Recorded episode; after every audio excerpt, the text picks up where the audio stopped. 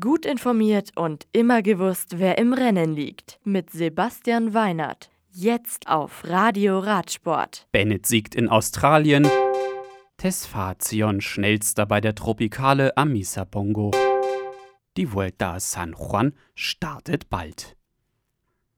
Barossa Valley Den Auftakt der Santos Tour Down Under sichert sich die Königwix der Profis im Bennett vor Jasper Philipsen von UAE Team Emirates und Erik Basker von Bora Hans Grohe.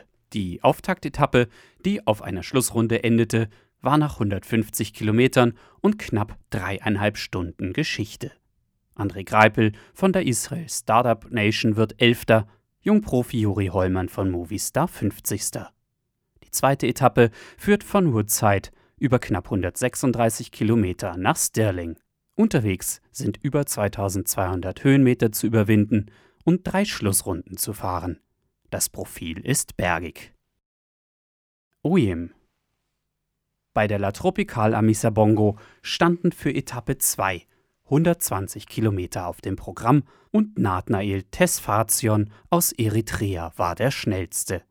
Er ließ eine Siegerzeit von 2 Stunden, 30 Minuten und 42 Sekunden in die Bücher schreiben.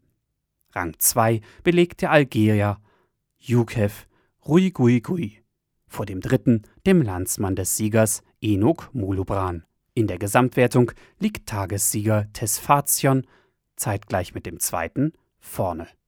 Die morgige dritte Etappe von Mizig nach Njol verläuft wellig, aber insgesamt eher bergab.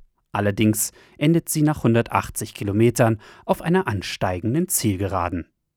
Die Rundfahrt in Westafrika geht bis zum kommenden Sonntag. San Juan. In Argentinien ist es am kommenden Sonntag soweit und viele Teams starten ihre neue Saison wieder dort. Die Vuelta a San Juan ist heuer knapp 990 Kilometer lang. Sie beinhaltet ein Zeitfahren auf Etappe 3, drei Etappen mit welligem bis bergigem Profil und eine Bergankunft. Die Schlussetappe wird auf einem flachen Rundkurs in San Juan ausgetragen, der neunmal zu umfahren ist. Das Radio für Radsportfans. Im Web auf radioradsport.de